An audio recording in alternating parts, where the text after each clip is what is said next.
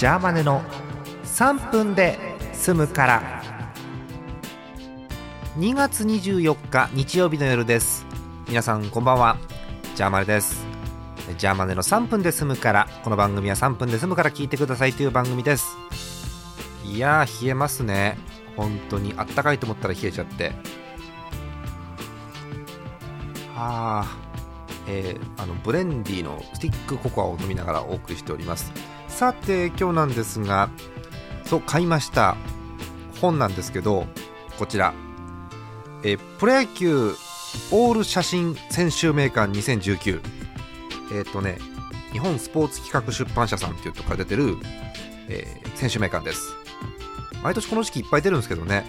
今日はねこれをね見ながら話をしますよ、えー、12球団ありますけどまずこちら。埼玉西武ライオンズ。ね去年あの山賊打線なんつって。えー、あのいっぱい点取られるんだけどそれよりいっぱい点を取って勝つっていうね。すごい勝ち方をしたライオンズなんですが。各選手の情報が詳細に載ってるんですけどこの本おかしくて名鑑が。その情報いるってことが結構書いてありますので勝手にあのピックアップして読んでいきます。まずねそう。内海東花さんの悲鳴が聞こえそう。内海が移籍してね。そうなんですよ。ライオンズにということで。書いてありますよ。うん。巨人でも余裕だった高木からリスペクトされてるとかいうね情報があるんですけどこういうねまともな情報ばっかりじゃないわけ。えー、っとねこちら。熊代外野手。去年はシーズン0安打に終わったがお祭り男ぶりが書かれて正月特番の VS さらしに出演する快挙を果たした。もう野球じゃない。もうね話が野球じゃないんですよね。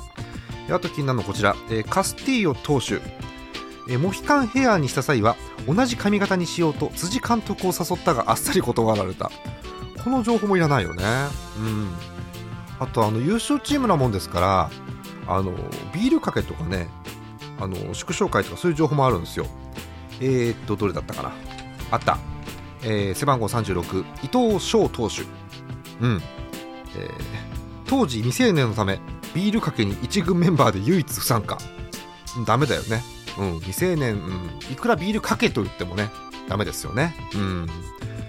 あもう時間ないな、えー、最後これにしましょうか、えー、背番号37岡田捕手。必要かねこの情報。ビールかけにはなぜか醤油を持参した。全く想像がつかない。えー、明日もこれやります。また明日おやすみなさい。